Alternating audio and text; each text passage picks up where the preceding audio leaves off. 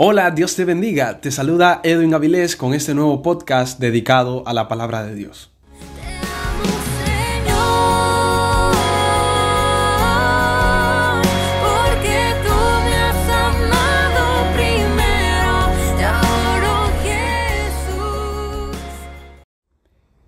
Bien hermanos, vamos a abrir nuestras Biblias en el primer capítulo de la carta a los romanos. Vamos a estar abordando ese capítulo en varios episodios para poder ir aprendiendo de poco en poco y así poder hacer una mayor comprensión y así no dificultarnos a la hora de poder acumular todo lo que vamos a estar abordando en este capítulo número uno. Para hablar del capítulo número uno tenemos que entender el contexto de esta carta. Nos damos cuenta de que Pablo el apóstol Pablo es el autor principal de lo que es esta escritura de Romanos. Nos damos cuenta en el primer versículo, Pablo, siervo de Jesucristo, y se llamaba a ser apóstol apartado para el Evangelio de Dios. Nos damos cuenta que es el mismo Saulo de Tarso, que en ese momento ha dedicado para poder dar palabra de Dios a las personas que estuvieran aquí en Roma. Entonces, nos damos cuenta de que el destinatario de esta carta, hay mucha duda sobre los destinatarios para ellos. Nos damos cuenta de que los lectores de esta carta, eh, Pablo no menciona que fue enviado como tal a una iglesia, solamente dice en el versículo 7 a todos los que están en Roma. Es decir, pueden haber ciertas personas dentro del grupo de la iglesia o a personas que apenas están conociendo, no sé, digo yo. Es una duda que piensa acá. Pero sí nos damos cuenta de que estos que están en Roma eran sí creyentes, judíos gentiles en su mayoría. Pero es una carta escrita al final del tercer viaje misionero que hizo Pablo durante su estadía en Corinto. Probablemente lo hizo así. Tenemos Romanos 16.1, 8.23 acerca de esta carta que ha dedicado el apóstol Pablo. Escrita en el año 57 o 58 después de Cristo, con los propósitos número uno de anunciar los planes de él de ir a Roma, puesto que en un momento determinado él no pudo ir, ya que necesitaba enviar una colecta para entregar a los cristianos en Jerusalén. Como nos damos cuenta en la carta a los Corintios, primera carta, capítulo 16, versículo 1 y 2, entregada, ¿verdad? Eh, una instrucción dada a la iglesia en Galacia, pero acá a los Corintios también da una instrucción para poder hacer esta recolecta y enviar a Jerusalén. Entonces Pablo tenía sus ocupaciones, por eso no pudo ir a Roma. Él tenía planes de ir eh, para allá y esos planes fueron reflejados mediante esta carta para los creyentes de ese lugar. Segundo propósito, presentar una exposición completa y detallada del mensaje del Evangelio que él proclamaba. Cuando me refiero a que él proclamaba, no quiero que malentiendan de que es un evangelio que él ha, decretado. No, sino que es un evangelio que viene a ser una contraparte a las enseñanzas que los emperadores romanos, para el contexto de la iglesia acá, eh, los emperadores de romanos, ellos daban sus propias enseñanzas, entonces viene a ser una contraparte. Por eso me refiero al evangelio que Pablo proclamaba, que es el evangelio de Cristo. Tercera propósito, tercer propósito, solucionar la tensión que existía entre los judíos y los gentiles de la comunidad cristiana romana, porque hay mucha tela que cortar ahí, porque hay bastante información. Los dos contenidos que se abordan en toda la carta, en todos los 16 capítulos, son muchos temas, pero todo bajo los contenidos del Evangelio de Cristo y la justicia de Dios. La iglesia en Roma es probable que fue establecida por los romanos convertidos al cristianismo que tuvieron en el día de Pentecostés. Cuando hablamos en Hechos capítulo 2, versículo 10, que habían romanos para este tiempo de Pentecostés donde se derramó el Espíritu Santo que estaban residiendo en ese lugar. Por lo que existe esa probabilidad de que ellos fueron, establecieron la iglesia y todo surgió a expandirse. Y Pablo no fue el que fundó esa iglesia. Cuando me refiero a fundar, no fue el que la estableció, sino que fueron probablemente estas personas, porque son los que más concuerdan dentro de las escrituras. Los judíos entraron a habitar en Roma por una relación amistosa que tuvieron con los romanos en tiempos de los mascabeos. En el año 49 después de Cristo, el emperador Claudio César promulgó un edicto que obligaba a todos los judíos a abandonar Roma a causa de la disputa sobre Crestus, que es, ¿verdad?, un decreto, una ley de que los judíos que estuvieran residiendo en Roma tendrían que salir, todos los judíos. ¿Por qué este decreto eh, ha dado eso, ya que había mucho alboroto en la predicación del Evangelio, porque se ponía contra la cultura que los romanos practicaban. Entonces, eh, Claudio fue a promulgar este edicto de Crestus. Entonces, si quieren saber un poco acerca de este edicto, pueden buscar en internet Crestus eh, o el edicto de Claudio César. Y debido a que algunos judíos ya tenían la ciudadanía romana, eh, por eso quedaron ciertas personas, ¿verdad? Por esta misma oportunidad, este mismo derecho de ser romano.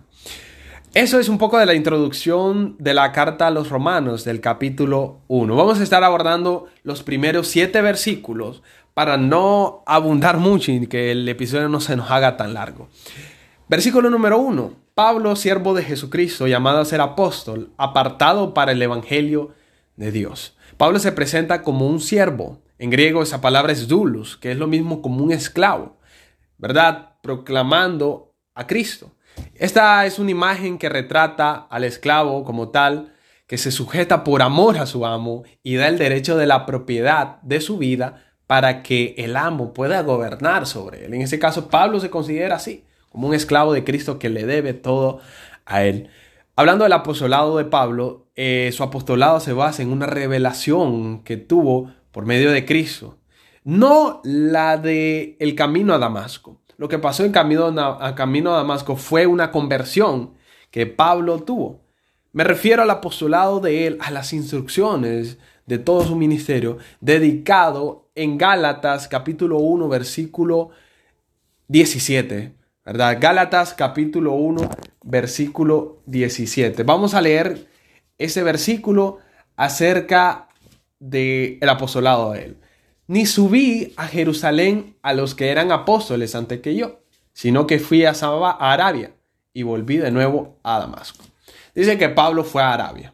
La pregunta es, ¿qué hay en Arabia? Realmente Arabia estamos hablando de la parte desértica sur de todo este lugar en Israel, ¿verdad? Casi llegando a Egipto. En Arabia estaba el monte Sinai. Moisés recibió las tablas del pacto, los mandamientos que Jehová dio al pueblo de Israel. Fue entregado en el monte Sinai, el mismo desierto arábico, donde subió él a este monte y recibió esos mandamientos. Pablo fue a recibir revelación de Dios. Eh, las escrituras no lo relatan directamente, pero entendemos la intención es de querer ir a Arabia. Así que Dios escogió a Pablo para darle la autoridad de enseñar y que éste recibiera un ministerio especial. Como mucho de las cartas que él ha escrito, ha dicho que él es eh, un apóstol dedicado en su ministerio a ir a predicar a los gentiles. Ese ministerio, ¿verdad?, consistía en eso, llevar el Evangelio a estas personas, comprometiéndose de esta manera a cumplir con el llamamiento que, ahora sí, Dios, a través de Cristo, le hizo a él en camino a Damasco. Versículo 2. Que él había prometido antes por sus profetas en las Santas Escrituras.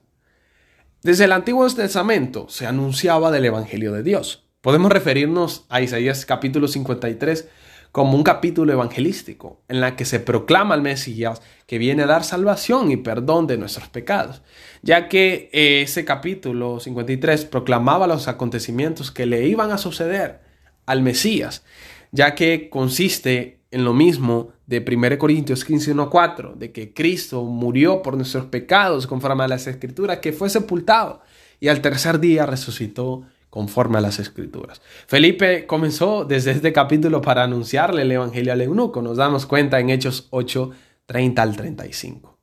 Versículo 3. Acerca de su Hijo, nuestro Señor Jesucristo, que era del linaje de David según la carne.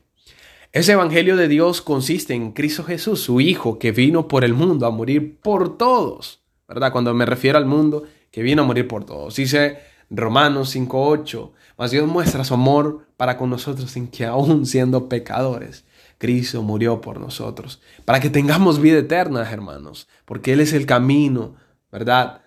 Y la vida. Así que le recibimos a Él para ser hijos de Dios, para poder adquirir parte de sus bendiciones que Él ha prometido, siendo herederos de Dios y coherederos con su Hijo, Cristo Jesús.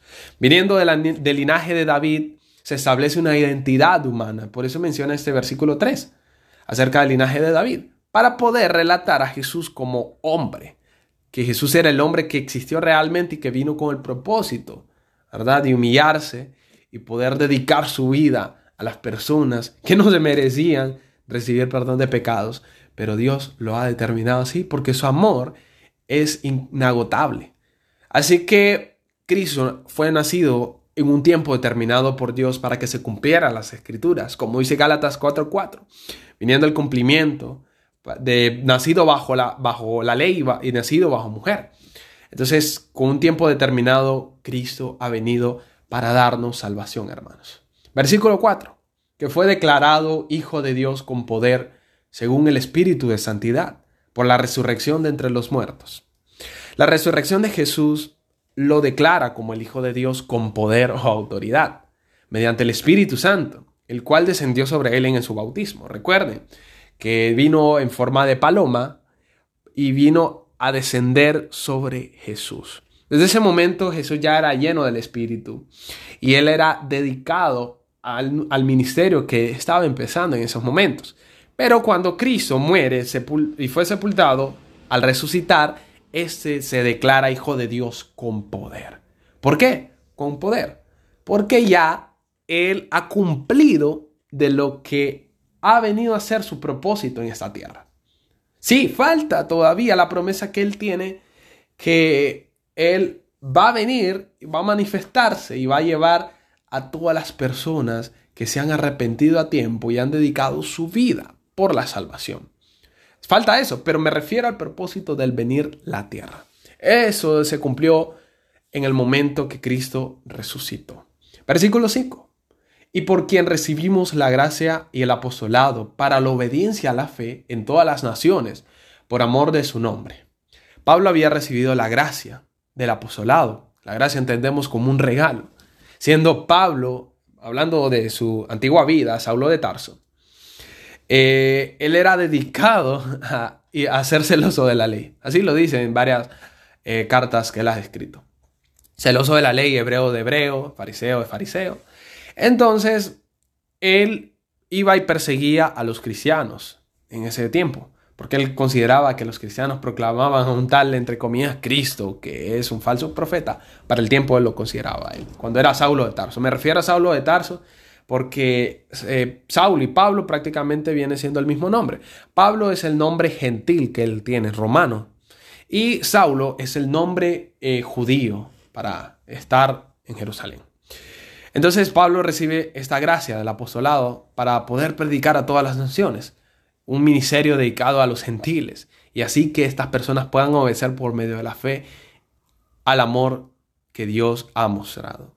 Pablo era muy apto para poder predicar a esas personas, puesto que era gentil y era una persona preparada para poder dedicar ese ministerio. Versículo 6. Entre los cuales estáis también vosotros, llamados a ser de Jesucristo. Pablo escribe eso a los que están en Roma, ya que estas personas tenían el propósito de ser llamados hijos de Jesucristo, o hermanos, como podemos leer en otras citas bíblicas.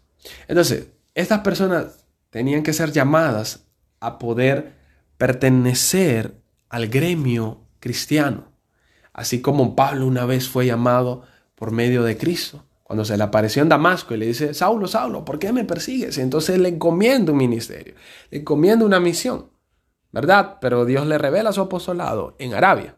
Ojo con eso. Versículo 7. A todos los que estáis en Roma, amados de Dios, llamados a ser santos. Gracia y paz a vosotros, de Dios nuestro Padre y del Señor Jesucristo. Los destinatarios eran los que estaban en Roma, los que eran amados de Dios, aquellas personas que Dios había escogido para ser santos. Ahí está la, la palabra de verbo futuro, ser santos. Entonces eran personas también, no solamente creyentes, sino personas que probablemente buscaban del Señor, buscaban aprender de la palabra, y esas personas iban a ser llamadas santos, parte de la iglesia del Señor, de la iglesia de Cristo. Cuando dice gracia y paz se refiere a un saludo para los judíos y los gentiles. La palabra gracia en ese versículo viene del griego caris. Y la palabra paz sí viene del griego irene, pero del hebreo shalom. Entonces gracia dedicado el saludo a los gentiles y shalom o irene en griego dedicado a los judíos. Pero no lo hace refiriéndose como tal, hermanos, a una iglesia en conjunto, sino en sentido individual como creyentes de Jesús, personas que son dedicadas a creer en Jesús como el Mesías, a este Jesús de Nazaret. Por eso que había muchos problemas para ese tiempo el considerar a Jesucristo como Señor y Salvador. Era bastante complicado hacerlo en ese tiempo. Hemos llegado al final de ese primer episodio. Dios te bendiga y espero que pueda ser de mucha bendición esto que hemos compartido contigo. Te esperamos en este próximo episodio que vamos a estar teniendo prontamente.